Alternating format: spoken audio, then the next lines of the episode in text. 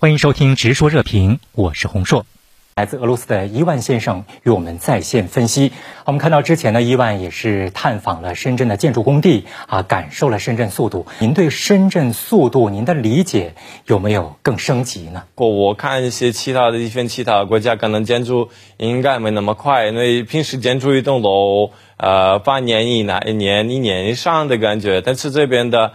啊，为了保证这个速度，其实，在四天之内就能建筑一层楼，啊，这个好神奇。是您是二零一零年的时候，那时候是第一次到深圳来，您那个时候对深圳的第一感受是什么？这么多年，我们的深圳的这个基建也发生了很大的变化，你有什么感受？对，这十几年的变化啊，真的太太快了。嗯，当时呃，我酒店安排的宝安区那边。嗯，记得那个时候，宝安区的出租车的颜色也不一样，宝安区的出租车也不能进南山区。那个时候还是关外嘛？关外，对，是关外。是，嗯，但但现在你看，宝安区现在发展多么好，多么快。嗯，宝安区政府那边周边都是现在这个前海湾地区的一个主核心的地区啊，就后悔没当年没有买房子在那里。我去住龙华，然后我。啊，知道我刚来的时候，很多地方都是工地，现在都已经是，呃，变成一些 shopping mall 或者一些呃小区。之前我记得我坐一个出租车，我跟他说我要去龙华，那个司机可能好久没有去那边，然后后来一到那边，他看周边的环境，他说。这是龙华吗？正是因为他很久没去了，是不是？对对对，所以这个时候我就觉得，呃，其实甚至于深圳人有时候也反应不过来深圳速度有多快。外界赋予中国一个就是比富有褒义这种色彩的一个绰号，就是基建狂魔。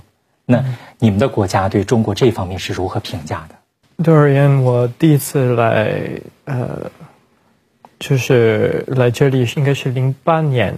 啊，然后我印象最深刻是那个时候背包客，所以我可能会选的交通工具比较基础，那就是那个时候我坐了绿皮车。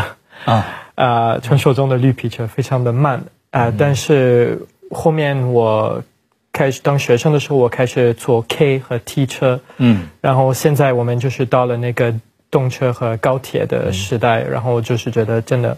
这个高铁的速度和舒服感呢，是截然和当年我坐的那个绿皮车是截然不。首先，我的很多韩国朋友第一次来深圳，他们觉得第一个觉得很很惊讶的事情是这种所在的基建 infrastructure，嗯，高楼大厦呀，嗯，呃，各种这种社会呃这种社区的一些公园啊，这种生活便利设施，各个方面。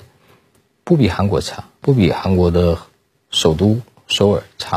韩国的韩国也有韩国的一些优势，比如说，嗯，呃，软件方面，软件软件，尤其是软件的一小部分，比如说一个人性化的一些部分，嗯，呃，可能韩国地方小嘛，嗯，考虑的事情会很很细致很多，因为竞争也激烈。